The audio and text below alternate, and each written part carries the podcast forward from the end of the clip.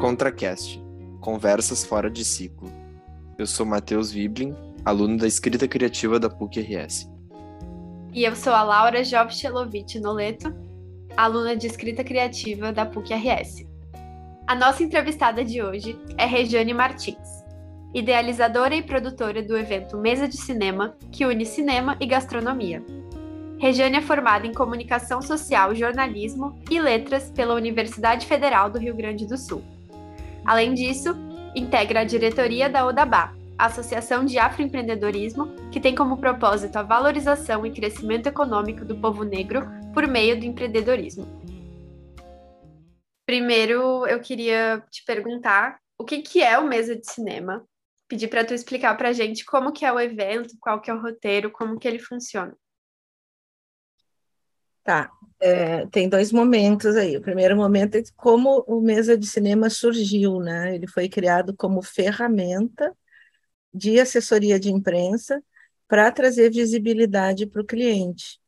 Então, é, eu já tinha, eu sou jornalista, né? Tinha trabalhado muito tempo dentro das redações e sabia muito bem como é que chegavam as informações para a gente na redação, o outro lado mas de fora uh, eu queria fazer, eu como assessora depois que me tornei, queria fazer assim que essa informação chegasse de uma forma que o jornalista não não empilhasse ali, não acumulasse ali no cantinho para ver depois, que ele se apaixonasse por aquilo e não pudesse dispensar. E acho que achava e acho ainda que a fórmula evento é muito atraente, né? Então, eu criei esse evento para um cliente, respeitando as características desse cliente, né? Levando em conta isso, então, queria algo que fosse ligado à arte, ligado à comida, à gastronomia. E deu a coincidência de, nesse período em que eu estava começando com esse cliente, foi lançado no Brasil o DVD. Isso estamos falando de 2004 o DVD A Festa de Babette, que é um filme assim absolutamente ícone para quem gosta de comida e para quem gosta de cinema. Ele é um excelente filme e ele tem excelente comida. Então, fechou todas. E aí eu com um grupo de amigos jornalistas que gostavam de comer, propus de a gente cozinhar o filme, de a gente comer o filme. E eu comecei a pesquisar as receitas do filme, cruza daqui, cruza dali, já no velho tio Google, ou similar na época, a gente cruzou as informações e aí eu vi que tinha muitos filmes de gastronomia, muitos filmes que dava para comer. E montei um projeto e apresentei para esse cliente com a seguinte proposta, gente. Todo mês a gente vendeu um pacote, o cliente é uma é um hotel, né, da área de hotelaria. Todo mês a gente ofereceu um pacote para o hóspede se hospedar, assistir filme e comer o filme. E aí a gente trazer chefes, trazer críticos e fazer o nosso cirquinho, né? E resolver as questões que era, as questões do cliente. Aparecer na mídia sempre e oferecer algo diferente. E foi isso que aconteceu, assim, a gente tinha um problema para resolver além desses, que era a questão de levar cliente para a Serra no verão, que não iam, não tinha Natal Luz do jeito que tem hoje, né, que atrai público para Gramado e Canela. Esse cliente tem o agravante de ser em São Francisco de Paula, que não existia no mapa na, na, na época. Então deu tudo muito certo, assim, teve uma aceitação muito forte e a ferramenta deu certo, funcionou. Hoje, ele se transformou, ainda é uma ferramenta, mas é uma ferramenta de relacionamento direto, né? principalmente porque nós passamos dois anos de pandemia e que as pessoas ficaram uh, muito solitárias, muito tristes e muito pesadas no mundo inteiro. E a gente não parou com o evento, a gente manteve fazendo os nossos encontros uh, na internet, mas levando a comida na casa das pessoas. E isso hoje, né, agora depois de dois anos, parece algo muito simples, porque agora todo mundo faz teleentrega, agora tudo está mais uh, absorvido e está todo mundo mais leve também. Mas a gente fez isso durante um período em que realmente era um chumbo. Nós, nós estávamos chumbados, apavorados com as notícias que vinham do mundo. E aos pouquinhos a gente foi absorvendo que tinha que ficar em casa e veio o confinamento obrigatório e tudo foi muito assustador. E o mesa de cinema é, se transformou num afago, se transformou num alento, né? Então ele tem essas duas características, mas o que permeia tudo é que sim, ele é um evento de relacionamento, ele é um evento de conexão. Muito legal. E eu te faço duas perguntas. A primeira é: qual foi a tua maior dificuldade antes da pandemia, nesse momento em que tu percebeu esse evento como algo que que preenche essa falta do que tu disse no início, que tu achava que ficava muito estocado num cantinho de jornal. É, a maior dificuldade do Mesa de Cinema, como praticamente todos os projetos ligados à arte, à cultura, é o lance comercial, né? Ele se bancar. Enquanto ele foi ferramenta da assessoria para um cliente, depois outro, e porque ele, né, passou um ciclo direto com um cliente, depois foi para outro lugar e outro e outro. Mas teve um momento que houve uma ruptura aí com a hotelaria, ele passou de ser, deixou de ser eh, ferramenta da assessoria e se tor tornou um produto. E aí começou a dificuldade comercial, que é ter apoios para vi viabilizar um produto que envolve arte, que envolve gastronomia, que eu considero a oitava arte, né? Então, continua nesse universo artístico aí. Uh, o evento ele é muito bem aceito pelo público, ele é muito bem aceito para a empresa, mas ninguém põe a mão no bolso, né? Vou bancar o mesa de cinema. Quanto tu precisa para realizar? Está aqui o dinheiro. Isso não acontece. Então, essa é a maior dificuldade e o que eu tenho feito nesses anos, desde que ele se transformou em produto, ou seja, eu produzo, eu realizo e eu vendo, quem banca o evento é o público. Então, a gente soma todos os custos, os gastos, e repassa para o público, que paga pelo seu ingresso para bancar o evento. E isso é muito pesado, né? Essa não deveria ser uma, a, uma tarefa, né? uma, uma obrigação do público. Mas tem sido, e, e, e mal ou bem, com altos e baixos, a gente construiu um público fiel, assim, que tem mantido o evento uh, com todas essas mudanças, e isso se acirrou muito, cresceu muito, se fortaleceu muito na pandemia, justamente por essa necessidade de ter algo diferente, de ter algo que aliviasse aquela tensão toda. E foi uh, muito importante para mim que fazia, para nós, né, porque eu tenho uma equipe, e para quem recebia, né, e, e, foi, foi um marco, assim, até tenho vontade, assim, de documentar isso, sabe, documentar mesmo com um documentário, fazer um, um registro audiovisual com depoimentos das pessoas, porque cada vez mais me surpreende uh, esse retorno, né, eu tive uma semana em São Paulo fazendo reuniões de, de, de reuniões comerciais, avaliando o projeto e tal. E fiz um mesa de cinema que foi transmitido de lá, a live foi de lá, né? E uma pessoa, uma, uma pessoa que participou dos mesas de cinema durante a pandemia, e eu nunca vi essa pessoa, não conheci, ela só, né, pagava e recebia em casa e, e absorvia os nossos debates de São Paulo, ela fez questão de me encontrar. E a gente uh, foi jantar juntas e tal. E ela é uruguaia. E ela deu um depoimento, assim, de, de, de, de pura emoção, como, como, como que dizendo, assim, que eu, Rejane, e o Mesa de Cinema salvamos a vida dela durante a pandemia. Porque ela estava pirando, ela não tinha o que fazer. E aquele evento mensal era a tábua de salvação dela, era quando ela se sentia gente, quando ela se sentia conectada com o mundo novamente, né? Estou é, simplificando muito, porque o depoimento foi muito forte, assim, por isso que eu disse que eu, eu preciso gravar isso, né? Eu preciso registrar esse negócio, porque eu tive muito disso aqui em Porto Alegre. Mas em Porto Alegre eu faço evento há 300 anos, então as pessoas me conhecem, as pessoas criaram um vínculo, mas essa pessoa eu nunca tinha visto na vida. Foi o evento mesmo que uh, criou esse laço, né? E mais do que o evento, é essa coisa que quem trabalha com arte sempre diz, né? A magia da arte, né? Isso ficou muito explícito, assim, foi mágico. É bem legal, muito bonito isso, né? Essa relação com as pessoas. E pensando nisso das pessoas, eu queria saber como que tu escolhe os teus fornecedores, é, a tua equipe, os chefes que trabalham no evento.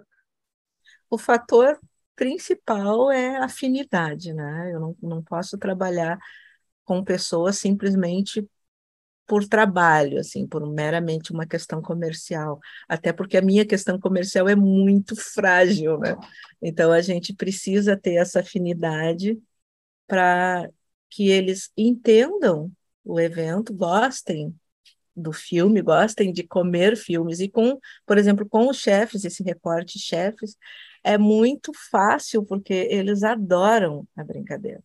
E tem chefes assim que seria impossível de trabalhar em função comercial, em função de grana mesmo, não teria como nessa circunstância bancar um, o cachê dessas pessoas, e eles vêm por entender o, o, o projeto, por gostar e, e, por querer assim também entrar nessa onda de afeto, né?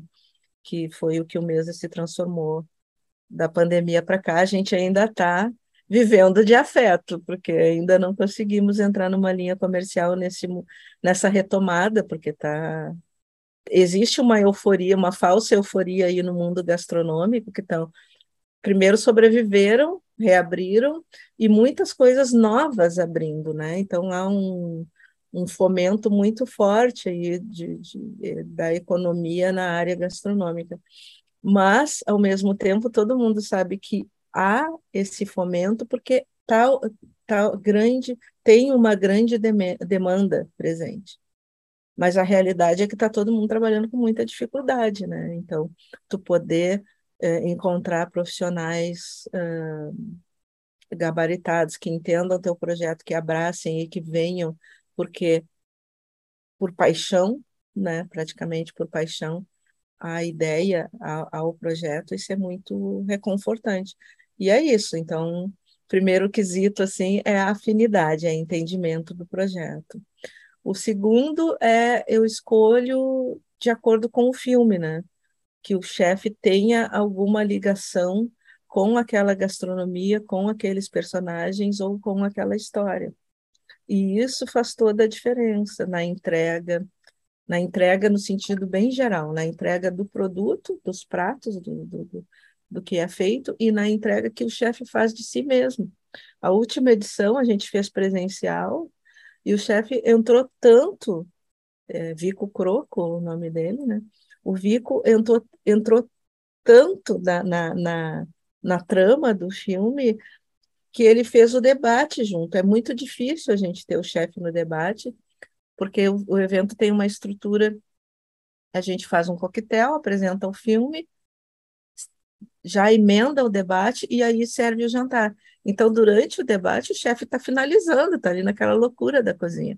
É muito difícil ele ter disponibilidade, tempo para estar tá no debate. E ele fez questão de estar tá junto e enriqueceu totalmente o nosso entendimento de um filme que a gente já tinha feito, já tinha visto, revisto, era o filme Pegando Fogo, Burnt, do, do, com o Bradley Pitt. Eh, Bradley Pitt é bom, né? A mistura do Brad Pitt com o Bradley Cooper, mas era, era só o Bradley Cooper.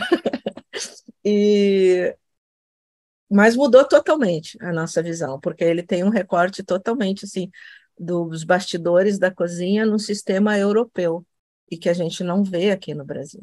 Então, para brasileiro, para o sul-americano, aquilo ali era muito fantasioso, era muito uh, ah, para efeito de cinema e tal. E o chefe que teve sua formação na Alemanha disse que não, que era daquilo ali para pior, da pressão na cozinha, das cobranças, até do distrato, né, que alguns donos e chefes de restaurantes têm com seus subalternos. Então foi muito rico, assim, e a comida parecia que a gente estava metendo a mão na tela e puxando para a nossa mesa, foi perfeito. Assim. Então, essa, essa questão da afinidade, essa questão do entendimento e da sintonia com o chefe é fundamental. E é legal pensar que tem pessoas para recorrer, né? Tipo, a gente sentir uma segurança de chamar uma pessoa que vai compreender que aquilo ali não é só um, um produto, mas é, é uma construção que não vai vir de uma dinâmica forçada de não, vai ali, cozinha, é esse Exato. prato e, e a pessoa vai fazer o prato, né? Não, tem que, tem que ter visto o filme, né? Eu também eu concordo contigo. Tipo, se eu, eu tava pensando para se eu fosse fazer esse evento, eu gostaria muito que o chefe tivesse visto o filme, tivesse, né? Enfim, esse envolvimento que tu pede.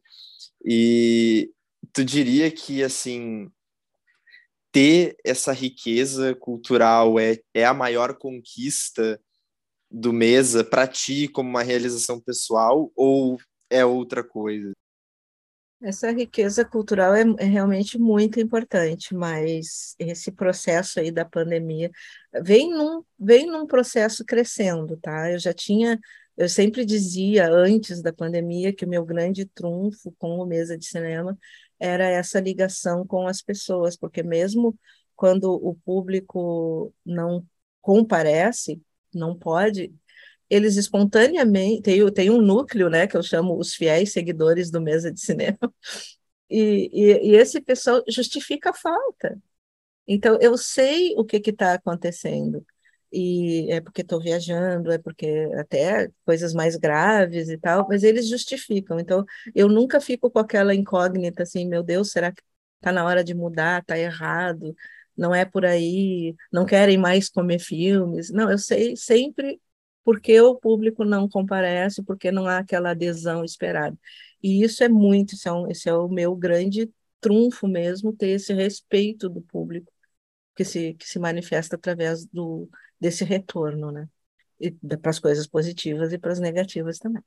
Mas na pandemia isso foi elevado a uma outra potência, que foi essa conexão direta, assim, de, de ter a certeza de que estávamos juntos, de que ninguém está sozinho, ninguém solta a mão de ninguém.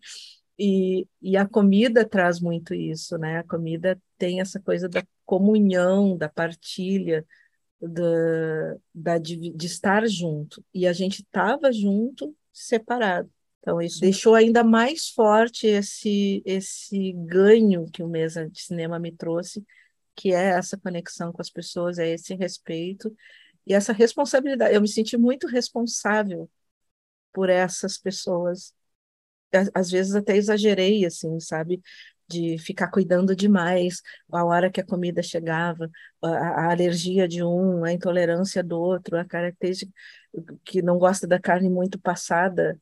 E aí eu, eu sei eu sei quem são aquelas pessoas, aquelas pessoas não são seres anônimos. Então eu já combinava com o chefe, mesmo sem a pessoa ter me dito. Olha, essa carne para esse fulano tem que ser assim. Não põe tanta salada que ele não come tanto. Esse aqui tu pode botar bastante, que não é aquele questionário de ser vegano, vegetariano, de ter alergia a isso ou aquilo, que isso a gente também faz. É, é o além, é o ir além, é um cuidado realmente carregar no colo. E durante a pandemia, as pessoas estavam precisando muito desse colo.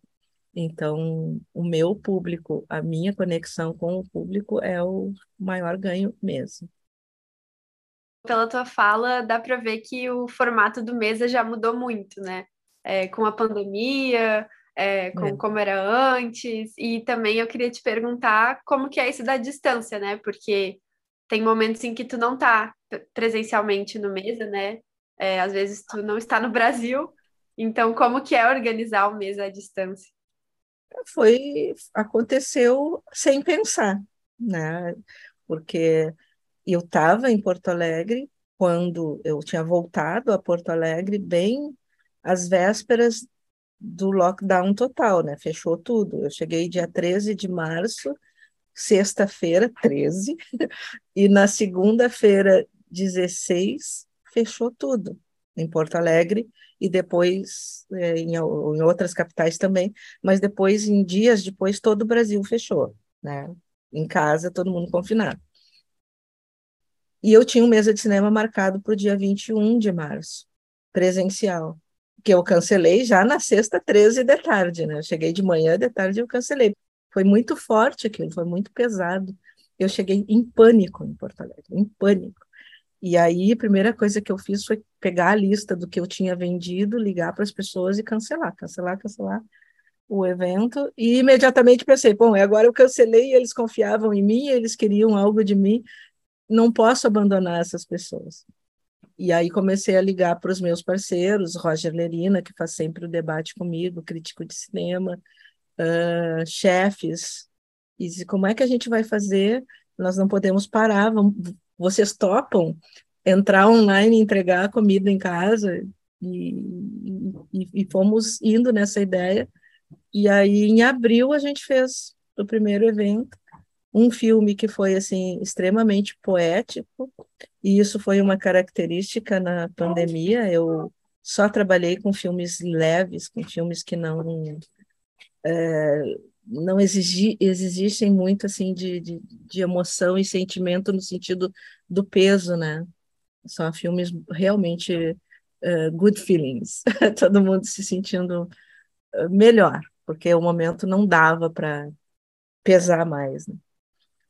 E deu muito certo, mas foi muito, não teve um planejamento muito grande. Houve uma necessidade, é que era, depois eu concluí, era mais minha do que das pessoas. Eu não podia parar, eu não podia. E aí pouco importou, porque passou para online, pouco importava se eu estava em Porto Alegre, eh, França, São Paulo, é, eu fazia tudo ali, essa conversa que eu tive com as pessoas o crítico, o chefe, serviço de entrega, foi tudo online. Foi tudo WhatsApp, foi tudo e-mail, e-mail muito pouco até, né? É, e, e, aconteceu. Então, eu vi assim que não importava onde é que eu estava para essa entrega. Dava muito mais trabalho, muito mais preocupação, mas não importava, realmente não importava, porque eu não podia sair. Então, eu teria que fazer direto da sala da minha casa em Porto Alegre ou da sala na Bretanha, onde eu estava em alguns momentos, né? Não, não fazia diferença, mesmo.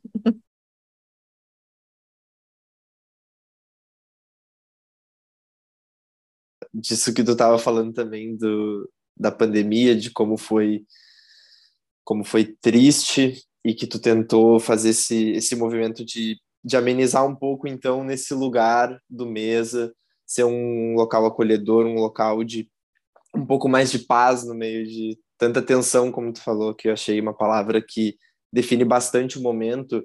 Tinha medo, tinha apavoro, mas a tensão era constante, assim, desde das primeiras notícias até o fim. Mas então, pensando nesse, nesse lugar um pouquinho melhor, qual foi a melhor edição do Mesa? Qual que, ou qual que mais te marcou e por quê? Oh. Gente, ai, não sei te dizer. Foram muitos momentos assim realmente especiais mesmo, né? Então assim, melhor. Teve momentos que teve uma comida muito marcante, muito especial, e teve momentos em que o público participou mais, não se sabe por quê, né, entra no mood, mas é, é, para uma resposta a essa tua pergunta, eu diria que foi o mais marcante foi o primeiro, mas simplesmente por ser o primeiro, né? E porque a escolha do filme uh, levava em consideração uh, a necessidade de uma delicadeza, né? E esse filme eu nunca tinha feito no mesmo cinema. A gente repete muitos filmes porque se passa muitos anos sem fazer, da saudade, e a gente repete. Mas tem filmes que eu não conseguia fazer, sabe-se lá por quê, às vezes a distribuidora não liberava, e não estava disponível online, sei lá, tinha, tem várias razões aí para não fazer X, Y e Z filmes, né? Mas esse filme eu tinha um carinho, assim, e nunca tinha feito. Lunchbox é um filme indiano, e ele conta a história de duas pessoas que se conectam no meio do caos. Assim, a Índia é um caos, né? E, e, e falava de um serviço de entregas que tem na Índia, que agora não vou levar o no, não vou lembrar o nome porque o, o nome é indiano, e, e é um serviço de excelência. Eles nunca falham nas entregas, eles não, não atrasam, eles não trocam, e esse e é um case assim internacional real, né, fora do filme, uh, que é estudado assim por grandes empresas, Microsoft, uh, Apple, o que vocês imaginarem assim de grandes empresas que buscam excelência com o cliente, eles contratam esses diretores lá dessa dessa empresa de entregas para palestras, para cursos, para que eles entendam como não se falha, né? Como se faz para não falhar. E justamente esse serviço no meio daquele caos de Bombé, que é um, um Uh, né, tem aquela é, hiperpopulosa, um trânsito caótico de muita gente de motocicletas e aqueles carrinhos e vai para lá e vai para cá, não sei o quê. E não erram, e não atrasam. Como é que isso acontece, não se sabe. Mas o filme, como é uma ficção, ele parte de um, de um engano, de um erro. E, e as pessoas na Índia têm um costume de comerem nos, no trabalho, mas comer comida caseira. Então, as, as mulheres, a maioria ainda são as mulheres fica, que ficam em casa e os homens são os que trabalham, né? Que saem. Então, elas preparam aquela comida e mandam entregar, ou elas mesmas entregam. Então, o filme tem essa situação. O casal está meio que distanciado, eles já não têm mais uma conexão forte, assim, e ela quer reconquistar esse marido, e começa então a incrementar as comidinhas para mandar para ele na hora do almoço. E contrata aí esse serviço que erra, entrega para uma outra pessoa. E essa pessoa fica encantada com aquela comida, é um homem, né? E escreve para ela, devolve, né, elogiando. E ela começa um diálogo com o marido, achando que o marido comeu aquilo que ela preparou, não fala nada, e ela pergunta, como é que estava o almoço? Ele, estava bem, estava legal. E aí ela recebe aquela carta se rasgando de elogios, de, de que comida maravilhosa. De... E aí ela segue naquele esquema do erro, porque ela quer aquela troca, ela quer aquele carinho também, né? De uma pessoa uh, se conectando com ela através da comida. Então, eu achei que era o momento ideal para isso a gente trabalhou muito isso e deu muito certo. As pessoas. Uh, aí já foi, né? Essa primeira edição a gente demorou um pouquinho, né? De, de 21 de março, que ela seria ao vivo, presencial, ela aconteceu no 30 de abril uh, online. Mas aí já tinha sido tempo suficiente para as pessoas estarem uh, carentes, mais carentes, né, no meio dessa tensão que foi, é, principalmente nos primeiros momentos da pandemia e de confinamento. Então, o que, o que aconteceu? As pessoas receberam isso muito, abraçaram muito esse, essa entrega do Mesa de Cinema, uh, me surpreenderam, teve uma família de cinco pessoas, isso foi um, um público bem numeroso de entrega no mesmo endereço, né? Era o pai, pai, mãe, dois filhos e a namorada que estavam ali confinados. Eles se vestiram de indianos, eles entraram na fantasia e a gente tem um grupo no WhatsApp justamente para ter essa troca, né, e poder ir além de simplesmente estar online falando sobre filme. No grupo do WhatsApp eu peço que eles me mostrem, me mandem fotos, eu oriento, né, orientei nesse primeiro e segui orientando como montar a mesa, ah, esse filme se passa na Índia, então mesmo que vocês não tenham nada indiano, é legal botar uma vela, botar alguma luz, algum fogo, porque eles usam muito isso, usem pratos assim, assado, se tiver uma florzinha, e, e, eles, né, em casa se viravam como dava e me mandavam, mas em nenhum momento eu digo se vistam de indianos, E essa família se vestiu e mandou a foto. E eu conhecia eles de eventos presenciais, os pais, não conhecia os filhos. E eu sei que eles eram pessoas assim, meio, eh, não digo travadas, mas muito na deles. Jamais imaginei eles se trajando e fazendo as fotos, assim, com, interpretando personagens, né? Então, devido a toda essa troca, esse retorno, e, e por ser o primeiro, né, da gente passar aquele, aquele, aquele, aquela angústia, assim, será que vai dar certo? Será que vai chegar? Será que... E eu fui muito, muito, muito obsessiva nesse evento. Como eu trabalhava essa questão da entrega, da pontualidade e do não erro, eu fiz uma coisa de louco, assim, né? Eu marquei, eu fiz uma escala de horários. Então, se o cara pedia para que receb para receber às 18h15, o entregador chegava lá às 18h10 e ficava parado do lado do porteiro para apertar às 18h15. E foi quase que entregas individuais e muito pontuais. E isso surpreendeu todo mundo. E tinha muito a ver com o filme, então deu deu plus a mais. Então, para mim, assim, eu não digo que foi o melhor, mas foi o mais importante, foi o primeiro. A gente teve muitos momentos tocantes em diversas situações. Uma, uma vez eu abri o microfone deixei o público de casa falar. Eu não fazia isso, não fazia esse Zoom ou o Meet com todo mundo, porque tinha as diferenças de internet por região e podia dar algum problema na nossa live. Então a live era sempre pelo YouTube, só eu, o Roger e algum convidado, para não pesar, para não dar problema. Mas teve uma noite que eu abri, e aí os depoimentos era isso. Depois de três meses de confinamento, é a primeira vez que eu estou botando um brinco. E é por causa do mesa de cinema, porque é um momento especial. Hoje eu me maquiei, hoje eu fiz o cabelo. Um outro cara disse assim, ah, botei esse casaco especial porque eu sabia que ia estar aqui, não sei. E foi muito bonitinho isso, né? Então, cada edição tinha uma surpresa, uma troca diferente. Mas se é para dizer um, eu vou deixar no primeiro.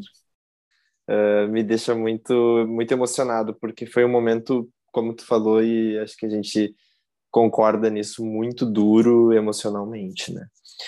E com isso, eu te pergunto Uh, né, ouvindo todos esses relatos, me deu muita vontade, na verdade, de participar. Eu nunca participei, eu queria muito participar.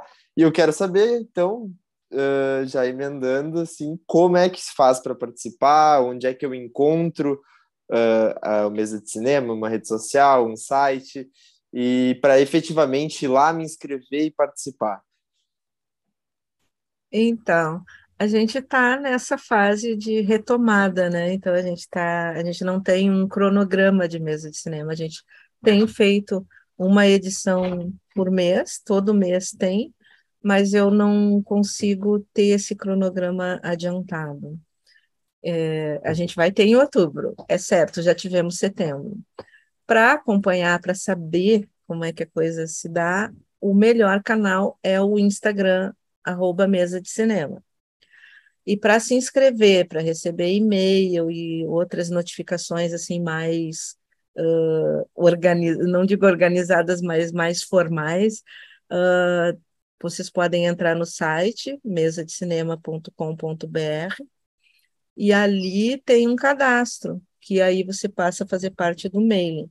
E esse mailing, apesar das pessoas usarem cada vez menos o e-mail, esse mailing ele ele tem um caráter também de conexão.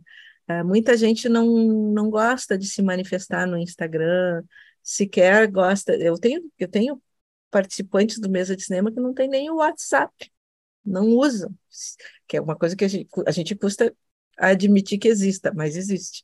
E aí é por e-mail que eles uh, me dão sugestão de filmes, me dão sugestões de comidas, e opiniões e tal. Então, assim, a gente está é, aberto aí a todos os, os canais, mas os mais eficientes e o que tem atualização mais constante é o nosso Instagram, e eu aí sou muito coruja, ele é muito bom porque a gente brinca, a gente troca e a gente informa ali. Ele é um Instagram pequeno, a gente não é uma, não, não, não tem uma expressividade assim de números, estamos chegando a 4 mil seguidores, mas o que eu gosto é que esses 4 mil seguidores têm identidade para mim. Eu sei quem são cada um desses 4 mil. Então, é pequeno, mas é, é meu, é nosso, sabe? É, é, conectado, é real. Né? Então, isso é muito, muito bacana. E a maneira como a gente se comunica ali, a gente faz brincadeiras. Agora, por exemplo, a gente colocou ontem, né? Uh, cardápios de filmes em diferentes situações para você escolher qual o que você se identifica mais. E aí tem uma um, é uma brincadeira, é um joguinho, né? Então tá lá aberto para jogar. Uh, a morte do Godard a gente comentou, então tem, tem de tudo, assim, não fica restrito ao evento mesa de cinema, mas sim ao universo mesa de cinema. Ali tem gastronomia, tem cinema, às vezes a gente extrapola também porque dá vontade, né? Por, o, o, o, filme Elvis, por exemplo, eu tive que comentar, o filme está excelente, não tem nada de gastronomia. Aí fui atrás, o que, que o Elvis come, o que, que o Elvis gostava, comia, né? Gostava. E a gente fez um post lá mostrando as comidas bizarras do Elvis Presley. Então é, é muito dinâmico e eu gosto realmente, sou coruja com o nosso Instagram. É, eu queria te perguntar também que, além do Mesa, tu tem o teu trabalho com a Odabá, né? E, e aí a gente queria saber como que o afroempreendedorismo, é, qual que é a tua relação com o afroempreendedorismo, como que ser uma empreendedora mulher negra influencia no seu trabalho, como que isso afeta as tuas escolhas. É, a Odabá surgiu na minha vida, assim, desde 2018. É uma associação de afroempreendedorismo, né, como a Laura falou, mas uh, uh, ela surgiu assim uh, com um propósito muito maior, assim, de congregar, de, a gente brinca assim, é o nosso aquilombamento, né? É ali que a gente se vê negro, é ali que a gente não se vê minoria, ali que a gente se ajuda. E para mim tem sido uma trajetória de, de autoconhecimento, né? Eu não me dava conta do quão branca eu vivia, né? Porque mesmo mesa de cinema que eu adoro e vou continuar fazendo e me envolvendo, mas ele é um evento é, pelas condições que eu já falei para vocês, né? Que é o próprio público que banca, né? Que eu divido os custos e tal. Ele se tornou um evento elitista. Ele nasceu elitista porque ele foi criado para um cliente do mercado de luxo uh, evoluiu assim, mesmo tendo esse apelo cultural que tem uma abrangência maior, independentemente de classe econômica, de poder econômico, mas por ter esse, uh, esse apelo gastronômico aí, a gente tem que bancar isso, né? Então ele ficou caro e isso elitizou. É, e eu, dentro da Odabá, comecei a me conscientizar, assim, de circulando nesse mundo de elite, eu estava, entre aspas, fantasiada de branca, né, sem perceber. E aí eu estou passando por um processo assim de, de rever posições, né, de seguir fazendo aquilo que eu gosto, porque isso não tem nada a ver com ser branco ou preto, de gostar de de cinema, de gostar de comer bem, de gostar de pensar, de desenvolver e de trocar, de interagir com as pessoas. Uh, mas, ao mesmo tempo, eu não me dava conta, assim, de que eu não trabalhava filmes com temática negra, com comida negra. Tinha trabalhado, mas não tinha desenvolvido isso. O único filme que eu tinha trabalhado é o Soul Food, Alimento da Alma, mas eu não desenvolvi tão bem quanto poderia. E a partir desse dessa vivência com a Odabá, eu tenho me preocupado mais com isso e com o todo do mesa de cinema.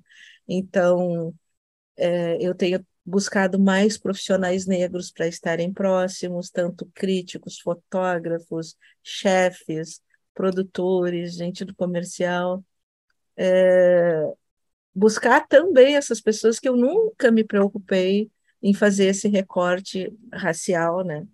De, de, de, de valorizar esses profissionais também. Uh, e o conteúdo.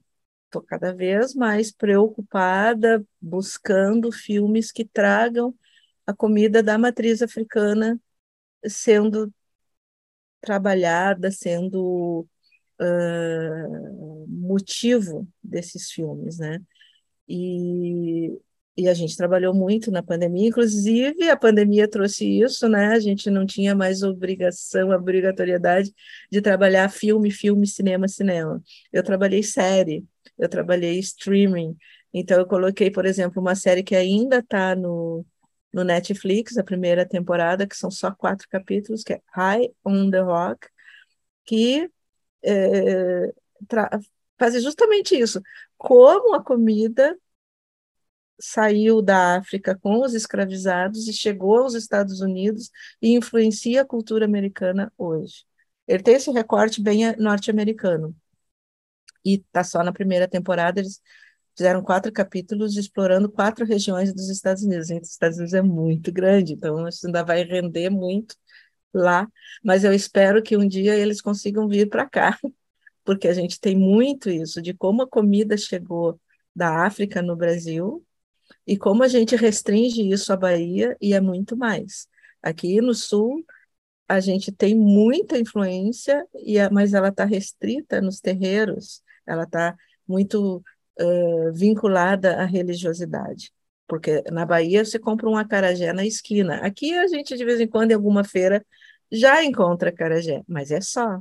E a comida uh, de origem, né, mesmo que adaptada, de origem africana, ela é, tem um universo muito maior. Cresceu muito, a gente teve oportunidade de mais contato com essa vinda migratória, né, essa chegada dos imigrantes africanos, porque eles continuam fazendo a comida original deles, claro que com os ingredientes que se tem aqui, para eles. Né? E eu descobri isso e fiz um jantar africano só com a comida que esse um cozinheiro, né, senegalês, fazia para distribuir marmita ali para os camelôs. E a gente fez um jantar requintado com essas comidas e tal. E depois, no mesa de cinema, encontrando essa série e o filme Yao, Jornada da Vida, que se passa no Senegal, a gente teve a oportunidade de oferecer essa comida feita por esses chefes africanos. Senegal... Um foi um senegalês e no outro foi um ganês que fez. Então, isso é resultado desse, desse meu uh, reencontro com as minhas raízes, que a Odabá me puxa, né? A Odabá é uma, uma entidade assim muito voltada para o empoderamento econômico, mas para ter um sucesso financeiro, econômico, profissional, a gente tem que se reentender, tem que se se ver como negro. Então, uma das coisas que, que nas primeiras primeiro contato que as pessoas têm com a Odabá, a gente tem esse questionamento assim, quando é que você se percebeu negro? E parece muito nada a ver, porque pô, a pessoa está ali com a pele preta, eh, nos nossos diferentes tons, mais claros, mais escuros, mais isso, mais aquilo, que o Brasil tem muita miscigenação, né? E eu muito tempo me enganei com isso, assim, de pô, mas assim, a minha família tem português, tem espanhol, tem alemão, por que, e tem índio e tem negro, por que, que eu tenho que defender bandeira negra, né? E a Odabá te joga na cara assim, porque sim, porque representatividade importa muito e é através dela que a gente vai recuperar a nossa história e a nossa identidade. E eu não tinha essa consciência, né? Então, é, é muito importante isso para mim como pessoa e como empreendedora. Né? E está mudando todo o meu comportamento de empreendedora, inclusive com mesa de cinema, nessas questões que eu falei para vocês, contratando. Eu quero fazer uma mesa de cinema totalmente black, mas é uma jornada muito difícil, porque a oferta de filmes é complicada, chefes negros é, é, é, é um número bem restrito ainda, principalmente aqui no Sul. Uh, profissionais negros é, é complicado, mas eu estou indo, eu estou indo e a gente está construindo isso uh, e está sendo muito legal, está sendo uma, uma redescoberta assim, bem importante.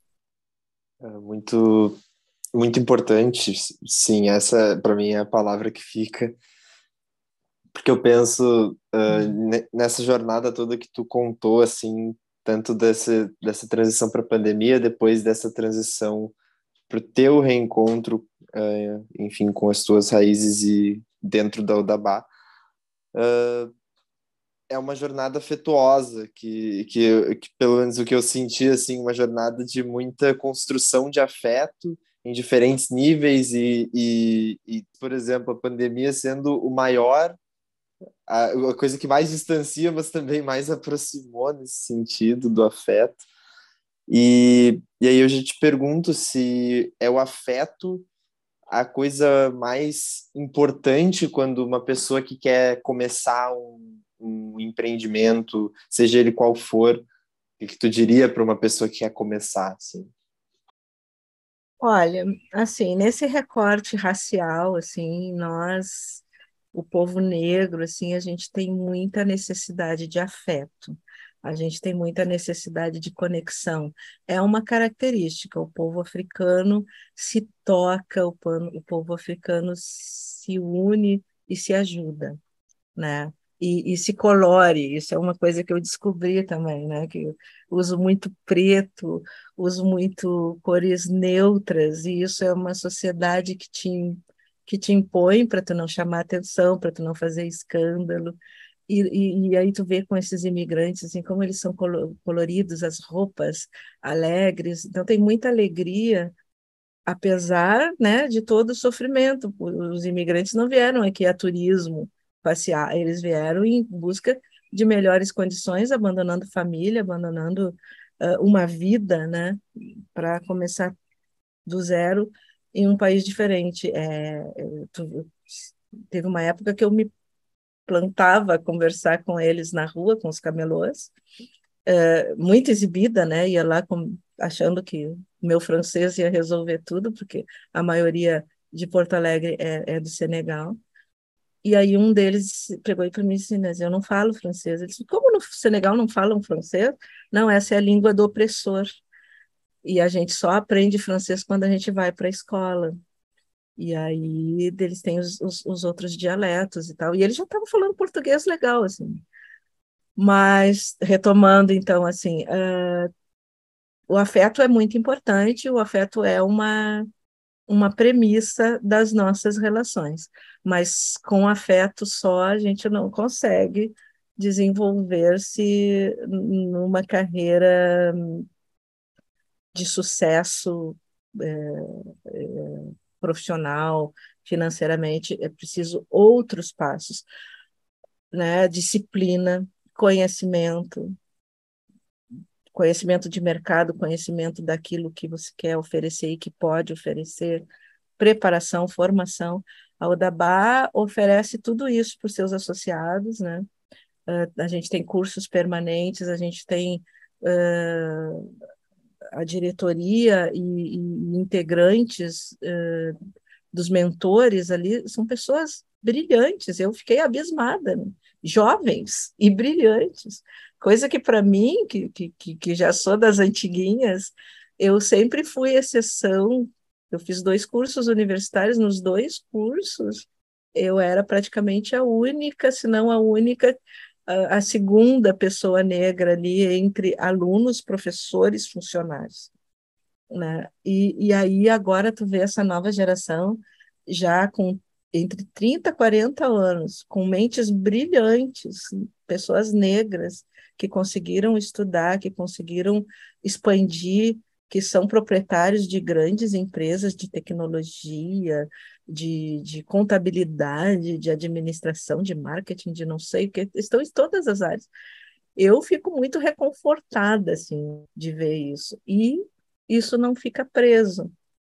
Todo sócio todo associado né, que chega na Odabá, ele imediatamente tem a oportunidade de ter esse acolhimento e ver qual é a dificuldade do seu negócio. Isso é desde uma é, manicure, um serviço direto com o um cliente, até o serviço indireto, uh, seja de que área for, de tecnologia, de informação, uh, informática, serviço básico, não importa, a gente tem várias, várias, vários perfis ali dentro, precisando desse apoio, desde até passando por questões da comunicação, né, de como é, fazer um pitch de negócios, como tu vendeu o teu negócio em um minuto. É possível? É. Como? Vem aqui que a gente mostra melhorar a sua performance nas redes sociais. Ai, o meu público não responde, não tá, eu não consigo trabalhar no Instagram. Sim, porque o teu público está no Facebook. Vamos trabalhar bem o Facebook. Ah, mas eu não sei o que, que Sim, porque está lá no LinkedIn, tu tem que ter um LinkedIn porrada, porque o teu negócio é com empresa, não é com público direto. Então, tudo isso tem é, esse atendimento ali dentro. E tudo isso é importante. Agora, sim, tudo isso é feito com muito afeto. Não é feito assim, eu sei, eu tenho 30 anos de estrada e tu começou ontem. Ah, eu vou te mostrar. Se tu quiser, tu vem, se não quiser, tchau. Não. É feito todo um trabalho com muito carinho, com muito respeito às possibilidades, necessidades e potencialidades de cada um. Muito obrigada, Regiane. Foi maravilhoso te ouvir, assim, é uma entrevista incrível. Estar contigo nesse momento aqui foi, muito bom. Vocês vão ter trabalho para editar, né? Porque a pessoa fala. Não, mas Não, pá, foi, foi, foi, tudo muito, muito importante, muito pertinente. Uhum. E eu te agradeço também uh, o aceite do convite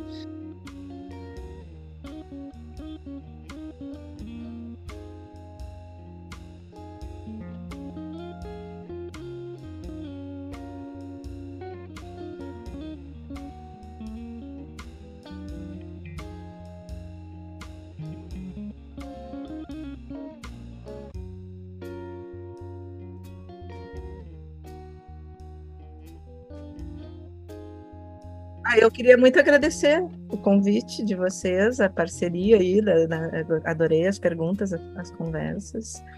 Foi muito bom. Obrigadão. Ai, que bom, obrigada. Sigam-nos.